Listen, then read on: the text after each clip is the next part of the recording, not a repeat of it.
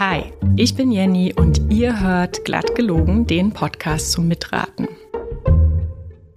In jeder Folge lade ich einen Gast ein und erzähle drei verblüffende Ereignisse aus dem Leben einer berühmten Person. Doch nur eine der Geschichten ist wirklich wahr, die beiden anderen sind glatt gelogen. Mein Gast hat die Aufgabe herauszufinden, welches Ereignis das Richtige ist. Und ihr könnt natürlich mitraten. Heute habe ich Nicola als Gast bei mir. Hi Nicola. Hi Jenny. Kannst du vielleicht einmal kurz sagen, woher wir uns kennen? Ja, vom Wandern. Das ist allerdings schon echt lange her. Ähm, 15 Jahre, 10 Jahre, dass wir zusammen wandern waren. Und so hat alles angefangen. Ja, genau. Und Nicola, beim Wandern haben wir uns ja, wenn ich mich recht erinnere, auch viel über deine Magisterarbeit unterhalten. Kannst du kurz mal sagen, was du studiert hast? Ich habe Germanistik und Amerikanistik studiert und jeweils mit Schwerpunkt Literatur. Okay, unser Thema heute hat auch etwas mit Literatur zu tun. Und zwar geht es um eine Krimi-Autorin. Eine sehr berühmte Krimi-Autorin. Es geht um Agatha Christie. Mhm. Bist du bereit, Nicola, für die drei Ereignisse, die ich dir dazu präsentieren Auf werde? Auf jeden Fall. Gut, dann fange ich an. Wir springen in das Jahr 1926. Agatha Christie ist 36 Jahre alt und bereits eine recht angesehene und erfolgreiche Autorin. Mit ihrem Mann und ihrer kleinen Tochter lebt sie in einer kleinen Ortschaft namens Sunningdale in der Nähe von London. Doch dann ereignet sich im Dezember des Jahres 1926 etwas Außergewöhnliches im Leben von Agatha Christie. Mhm. Und zu diesem Ereignis kommen jetzt die drei Varianten, von denen nur eine wahr ist. Variante 1. Am 4. Dezember, einem Samstag, wird das Automobil von Agatha Christie verlassen in der Nähe von einem See gefunden.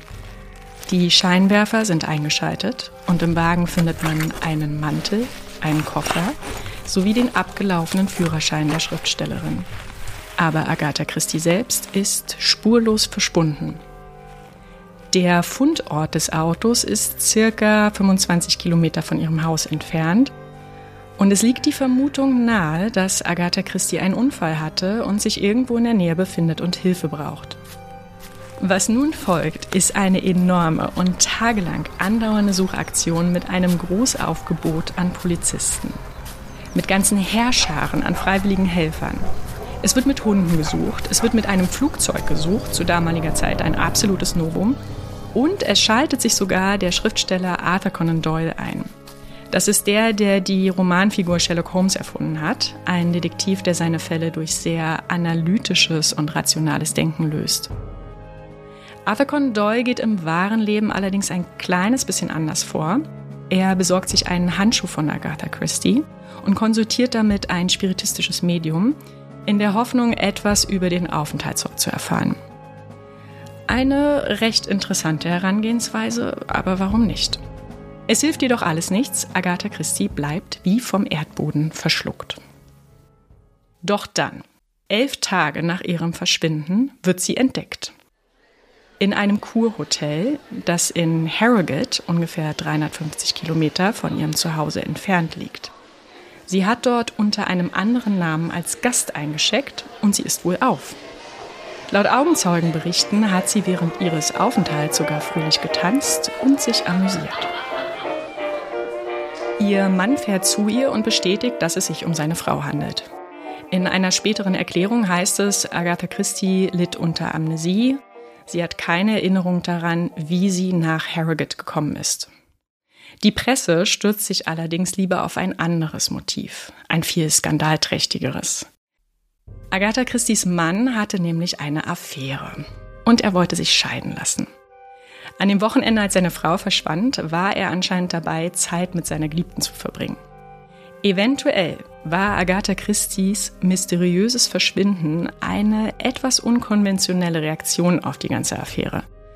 Bis heute weiß keiner genau, was damals wirklich vorgefallen ist. Ein interessantes Detail gibt es allerdings noch. Der falsche Nachname, den sie im Hotel verwendet hat, war ganz zufällig der echte Nachname der Geliebten ihres Mannes. Okay. Mhm. Zwei Jahre nach ihrem Verschwinden wird Agatha Christie von ihrem Mann geschieden. Und ein neuer Lebensabschnitt beginnt für sie und sie erfüllt sich einen Traum, nämlich eine Reise nach Istanbul mit einem ganz besonderen Zug. Einem Zug, mit dem sie in den nächsten Jahren noch öfter reisen wird. Und einem Zug, der ihr die Inspiration für eines ihrer berühmtesten Werke liefert, dem Kriminalroman Mord im Orient Express. Exakt. So, das war Variante 1. Jetzt kommt Variante 2. Im Dezember 1926 reist Agatha Christie nach Berlin. Hier wird eines ihrer Bücher verfilmt und sie soll bei den Dreharbeiten für einige Tage den Regisseur am Set unterstützen. Am 2. Dezember fährt sie in Begleitung ihres Literaturagenten mit einem Automobil zu den Filmstudios nach Babelsberg. Auf dem Gelände der Filmstudios fährt sie beim Abbiegen plötzlich versehentlich auf der falschen Straßenseite. Vermutlich, weil in England links gefahren wird. Aus einer der Filmhallen kommt gerade eine junge Frau und tritt auf die Straße. Agatha Christie versucht auszuweichen, aber die junge Frau wird seitlich erfasst und geht zu Boden. Agatha Christie stoppt den Wagen und eilt zur Unfallstelle. Aus den Hallen kommen Menschen gerannt. Die angefahrene Frau versucht sich aufzurichten und beteuert, dass alles in Ordnung sei. Aber sie steht offensichtlich unter Schock, denn eines ihrer Beine steht in einem unnatürlichen Winkel ab. Es ist gebrochen. Zum Glück gibt es keine weiteren schweren Verletzungen. Es stellt sich heraus, dass die junge Frau eine angehende Schauspielerin ist, die in Babelsberg ihren ersten Filmjob als Nebendarstellerin hatte. Und aufgrund der Verletzung kann sie die nächsten Wochen nicht mehr arbeiten. Agatha Christie ist zutiefst schockiert von dem Unfall und kommt für alle Behandlungs- und Ausfallkosten auf. Außerdem bestellt sie im KDW eine diamantenbesetzte Brosche in Form einer Lilie. Und die lässt sie zusammen mit einem riesigen Blumenstrauß von einem Boten zur jungen Schauspielerin ins Krankenhaus bringen. Ob das eine angemessene Wiedergutmachung war, ist ungewiss. Aber 31 Jahre später wird Agatha Christie genau dieser Frau wieder begegnen und sich noch einmal erkenntlich zeigen. Aus der damals noch unbekannten Schauspielerin ist mittlerweile eine sehr berühmte Filmikone geworden. Sie heißt Marlene Dietrich. Und 1957 steht sie mit der Schauspielerin Vivian Lee in der engeren Auswahl für die Hauptrolle des Films Zeugen der Anklage. Der Film basiert auf einem Theaterstück von Agatha Christie und die setzt sich letztendlich auch dafür ein, dass Marlene Dietrich die Rolle bekommt. Der Film wird ein riesiger Erfolg. Er räumt bei der Oscarverleihung sechs Preise ab und bringt Marlene Dietrich eine Golden Globe-Nominierung ein.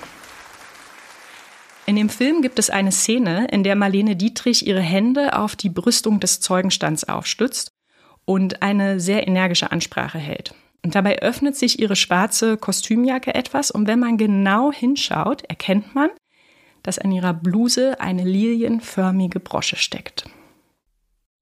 Das war Variante 2. Mhm. Jetzt kommt Variante 3.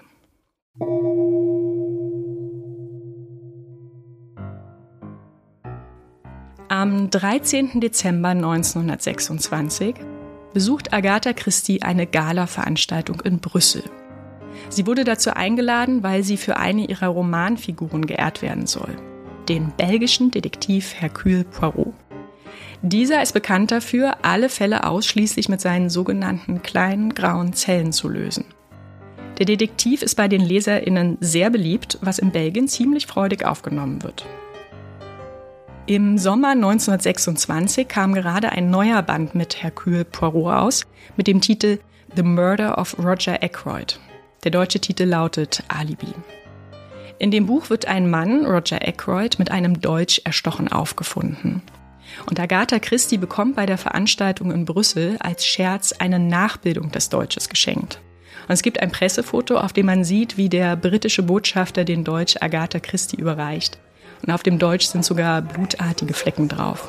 Agatha Christie lacht bei der Übergabe so sehr, dass es aussieht, als würde sie gleich hinten überfallen. Das Lachen wird ihr allerdings etwas später gehörig vergehen. Auf dem Rückweg von der Veranstaltung wird Agatha Christie mit ihrem Automobil von der Polizei angehalten. Sie ist zu schnell gefahren. Und es ist nicht ganz eindeutig geklärt, wie das darauf folgende Gespräch verläuft. Aber die Polizisten merken, dass Agatha Christie alkoholisiert ist und sie durchsuchen das Auto. Und auf der Rückbank entdecken sie etwas, das ihnen sehr verdächtig vorkommt. Einen offensichtlich blutbeschmierten Deutsch. Die Polizisten nehmen Agatha Christie sofort mit zur Gendarmerie. Und sie versucht sich zu erklären, aber keiner erkennt die Schriftstellerin und es gibt wohl auch die ein oder andere Sprachbarriere. Der wachhabende Polizist Roussel Derung, oh, ich kann den Namen nicht so richtig aussprechen. Also, der Polizist Roussel Derunger findet es höchst verdächtig, was die englische, offensichtlich betrunkene Frau von einem ermordeten Roger Eckworth schwafelt. Er steckt Agatha Christie über Nacht in eine angeblich sehr kleine und sehr dreckige Gefängniszelle. Zum Glück klärt sich das Ganze am nächsten Morgen auf und sie wird wieder freigelassen. Aber Agatha Christie sagt Jahre später in einem Interview, dass Poirots Redewendung von den kleinen grauen Zellen für sie seit der Nacht im belgischen Gefängnis eine ganz neue Bedeutung hat. Das waren alle drei Varianten. Okay. Nicola, du musst dich jetzt entscheiden, welches Ereignis fand im Dezember 1926 im Leben von Agatha Christie wirklich statt. Ich gebe dir noch mal einen kleinen Überblick. Variante 1. Agatha Christie verschwindet für elf Tage spurlos. Variante 2. Agatha Christie fährt Marlene Dietrich mit dem Auto an. Variante 3. Agatha Christie verbringt eine Nacht im belgischen Gefängnis.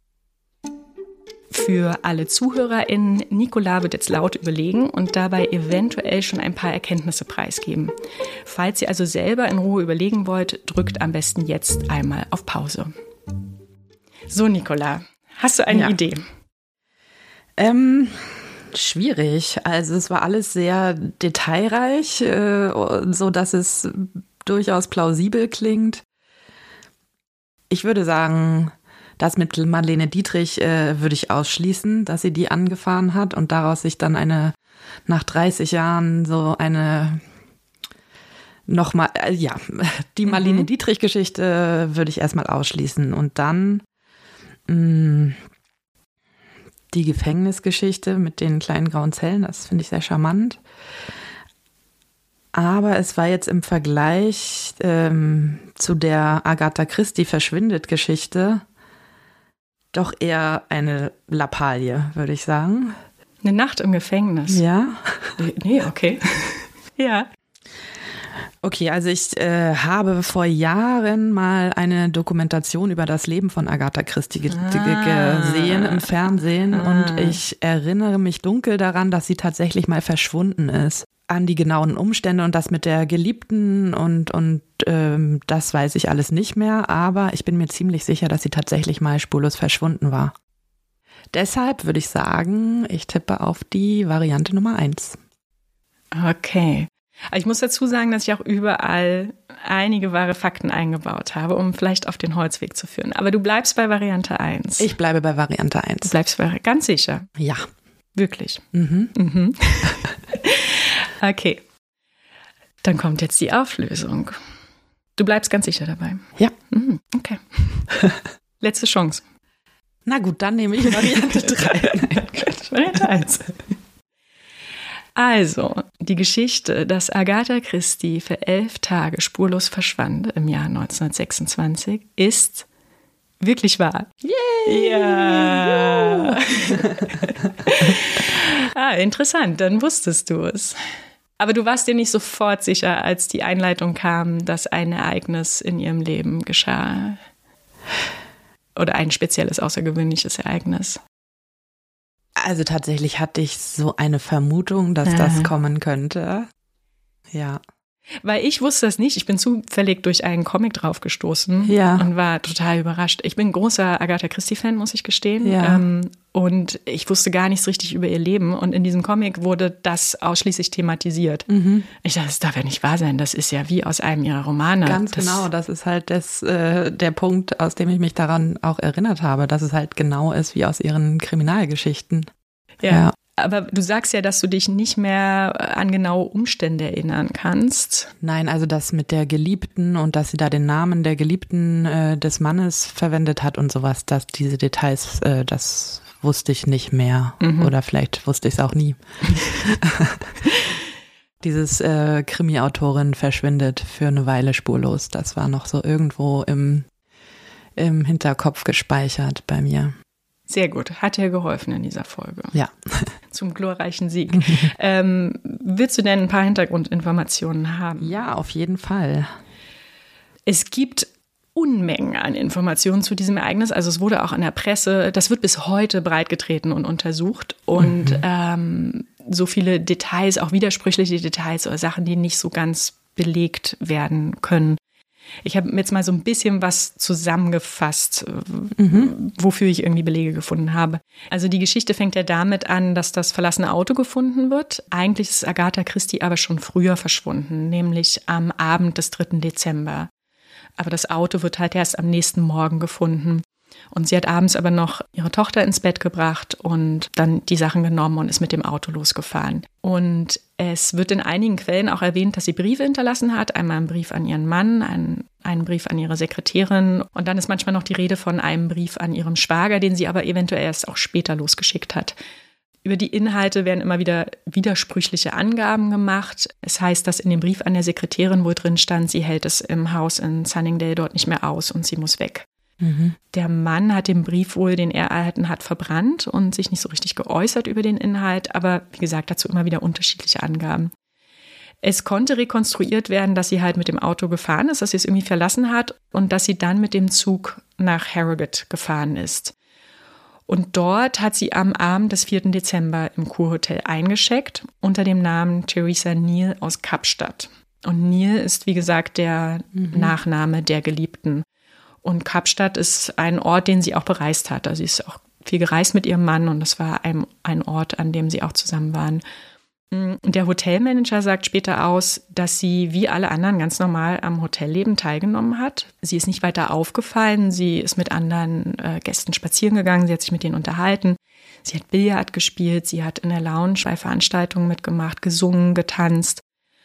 Und ich habe einen Zeitungsartikel gefunden, in dem drin stand, dass einige Gäste irgendwann eine Vermutung hatten, aber das so absurd fanden, dass sie dachten, das kann nicht sein. Moment, sie hatten die Vermutung, wer es ist? Dass oder? es vielleicht Agatha Christie ah, ja. ist. Okay. Und das schien ihnen aber so absurd, weil die Frau mhm. behauptete ja, sie ist Theresa Neal aus Kapstadt. Und zwei Hotelangestellte hatten dann einen sehr deutlichen Verdacht und haben auch in der Presse, und dazu komme ich gleich, äh, gesehen, dass ja ein großes Suchaufgebot stattfand und sind zur Polizei gegangen und haben gesagt, dass sie vermuten, dass einer der Gäste Agatha Christie ist. Es ist allerdings erstaunlich, dass das so lange unentdeckt blieb, weil die Suche nach ihr war wirklich mhm. unglaublich. Mhm. Also auch da gibt es ein bisschen unterschiedliche Angaben. Mal äh, ist die Rede davon, dass 100, dann Hunderte, dann Tausend, dann Tausende Polizisten beteiligt waren. Ich glaube, das liegt auch daran, dass es immer wieder verschiedene Suchstaffeln gab und dass an verschiedenen Tagen immer wieder Suchen stattfanden und es immer größer wurde. Und es gab wohl auch wirklich eine Suchaktion, wo 15.000 freiwillige Helfer dabei waren. Krass. Wobei man sagt, dass auch einige vielleicht mehr so das Ganze als Spektakel gesehen haben. Ja. Es war wirklich eine enorme Suchaktion und es wurde parallel auch in der Presse sehr, sehr viel darüber berichtet. Also äh, sogar übersee, in der New York Times wurde davon berichtet. Mhm. Und am Anfang hatte man die Vermutung, es gab vielleicht einen Unfall und sie irrt irgendwo durch die Gegend. Dann änderte sich das schnell. Dann hat man gedacht, okay, sie ist vielleicht einem Verbrechen zum Opfer gefallen. Ähm, sie wurde vielleicht entführt oder ist ihr etwas angetan worden, aber man findet die Leiche nicht.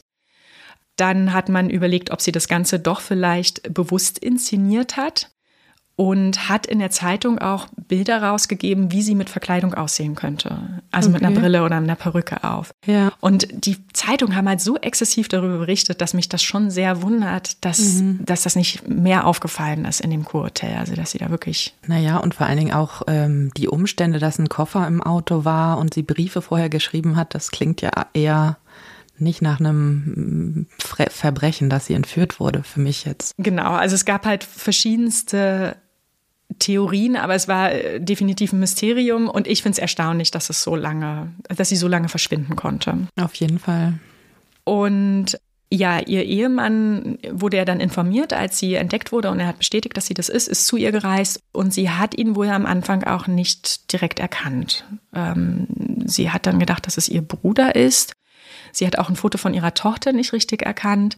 Und es hieß dann sehr schnell in einer Erklärung, dass sie eine Art Amnesie hatte mhm. und in einem Zustand war, in dem sie starke Erinnerungslücken hatte. Und das änderte sich dann auch mit der Zeit. Aber das war so ein bisschen die Erklärung für ihr Verhalten. Und sie konnte auch nicht erklären, wie sie in diesen Zug gekommen ist oder wie sie mit diesem Zug gefahren ist. Also es schien so, als hätte sie irgendwie so eine Art kleinen Unfall gehabt und mhm. irgendwas wäre mit ihrem Gedächtnis passiert und sie ist dann in einem sehr merkwürdigen Zustand gewesen. Das war so die öffentliche Aussage. Und es kam dann ähm, in der Öffentlichkeit nach ihrem Auffinden schon die Vermutung auf, dass Agatha Christie ihr Verschwinden bewusst inszeniert hatte. Also dass das gar nicht so mhm. mit verwirrtem Zustand zu tun hatte, sondern eine sehr kalkulierte ja. Inszenierung war. Und entweder um sich an dem untreuen Ehemann zu rächen und ihn vielleicht sogar als Tatverdächtigen erscheinen zu lassen, mhm. als jemand, der seiner Frau etwas angetan hat oder um eventuell auch für Publicity für ihre Bücher zu ja. sorgen. Und es wird oft geschrieben, dass Agatha Christie sich zu dem Geschehen nie geäußert hat. Also es gibt Unmengen an Artikeln zu diesem Ereignis und dann steht ganz oft, aber Agatha Christie äußerte sich nie dazu. Und in ihrer Autobiografie findet man dazu zum Beispiel auch keine Angaben zu diesem Zeitabschnitt.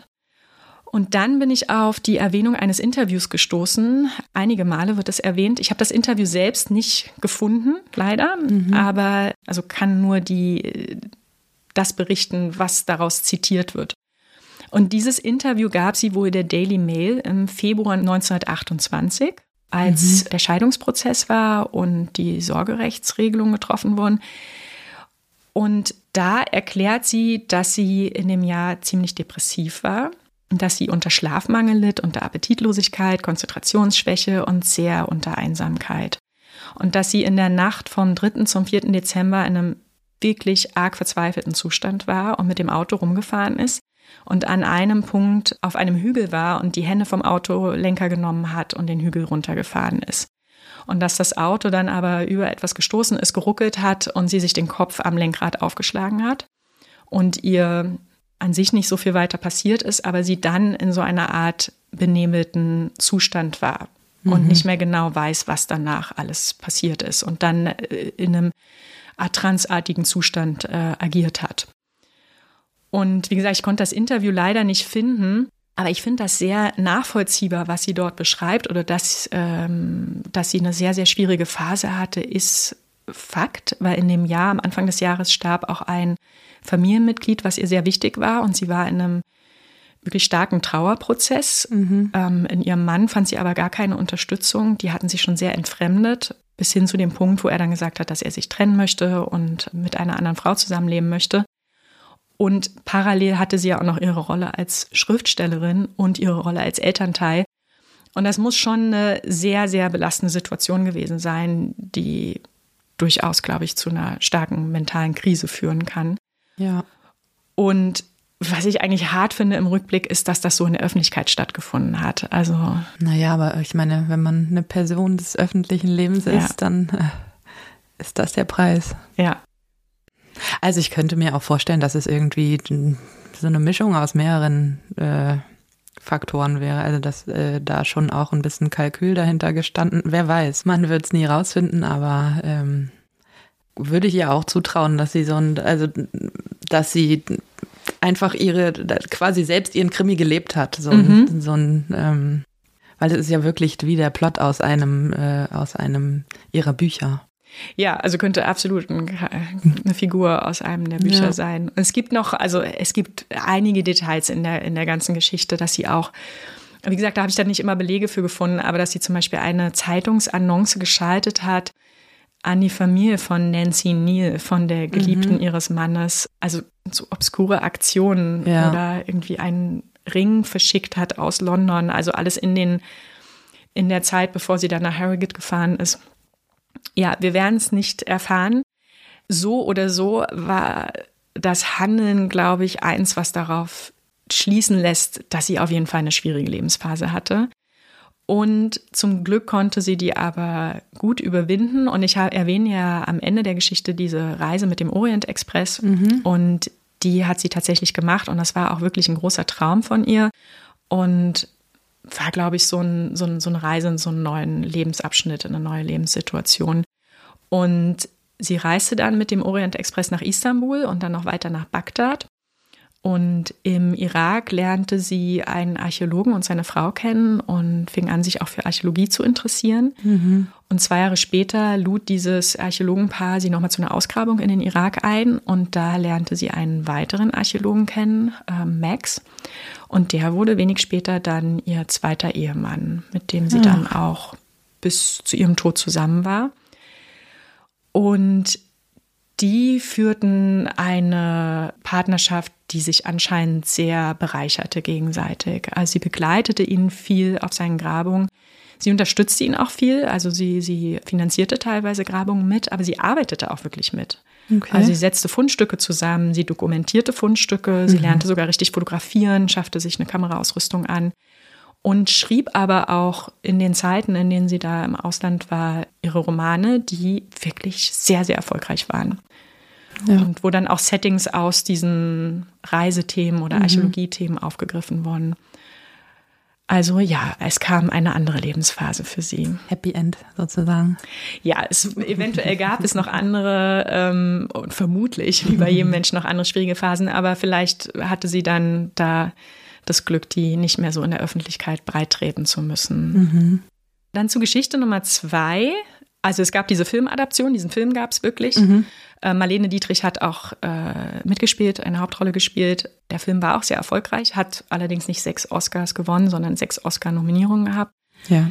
Agatha Christie war nie, also war nicht zu dem Zeitpunkt in Berlin und ich habe nicht mal einen Beweis gefunden, dass sie jemals in Berlin war. Ich weiß auch nicht, ob sie mit Marlene Dietrich mal zusammentraf. Also ist, diese ganze Sache mit der Brosche war auch ausgedacht. Und soweit ich weiß, hatte Agatha Christie auch keinen Einfluss auf die Besetzung, ähm, Besetzung mhm. oder überhaupt irgendwie auf das Drehbuch. Das war, glaube ich, ganz unabhängig von ihr. Dann brauchte ich ja für die Geschichte so eine Filmlocation in Berlin oder bei Berlin. Da habe ich ja Babelsberg gewählt. Und das war tatsächlich damals auch schon ein, ähm, ja, ein sehr wichtiges Filmstudio. Die hatten, 1926 also wurde da witzigerweise Metropolis gedreht. Ah ja. Und dafür wurde extra eine Filmhalle gebaut, die dann Babelsberg zum damals Europa größten mhm. Filmatelier machten. Das war eine Halle mit allem möglichen Schnickschnack, technischen. Also es war irgendwie damals State of the Art. Ja, und damals wirklich ein wichtiges Filmstudio.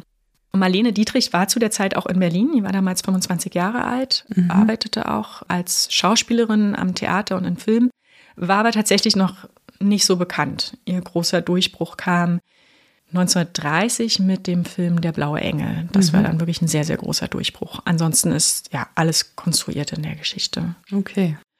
Und bei Geschichte 3, da ist auch alles, alles komplett gelogen. Das einzig Wahre ist dieser Kriminalroman. Ähm, ja, den kenne ich. Der, der, Mord an Roger Ackroyd. Genau, ja. Mord auf Roger Ackroyd oder im, im Deutschen halt Alibi. Das ist auch ein sehr spezieller, weil, der, weil das Ende anders ist als ihre üblichen Enden. Das wollen wir jetzt nicht spoilern. Das spoilern wir auf gar keinen Fall. Also wer es gerne lesen möchte, ist wirklich ein, ich finde ein tolles Buch, aber ich bin ja auch eher ein Agatha Christie-Fan. Das wurde auch tatsächlich sehr gelobt in der Presse und es ist ein Buch mit Hercule Poirot, der mhm. auch tatsächlich immer wieder seine kleinen grauen Zellen erwähnt. Und Kürbisse züchtet, in dem Fall. Oh, das stimmt. Ich erinnere mich zumindest er wollte aussteigen. Einem Buch, äh, wo er Kürbisse züchten ja. will. Ja. ja. Und da gibt es genau. auch noch so eine Schriftstellerin in dem Buch irgendwie, ja. Nee, das war, glaube ich, ein anderes. Okay, man merkt, ich bin ein Fan, aber inhaltlich das ist übrigens das Schöne an den Agatha Christie-Romanen, muss ich jetzt echt mal sagen. Wie überlappt es sich auch so ein genau, bisschen. Genau, ich kann ja. die kontinuierlich immer wieder neu lesen. Also normalerweise Stimmt, lese ich Bücher mehr. nie, wirklich nie ein zweites Mal. Ich gucke keine Filme zweimal, mhm. keine Serien. Aber Agatha Christie-Romane ja. sind so, gerade wenn man zum Beispiel krank ist und eine Tasse Tee im Bett liegt. Ja. So ein, es ist, ich kann ja die Hörbücher empfehlen. Ich mag das sehr als Hörbuch dann oh. äh, zum abends zum Einschlafen oder so. Komisch, warum gerade ich als audiophiler Mensch, sagt man das so, ich bisher noch nie die Hörbücher probiert habe. Ja.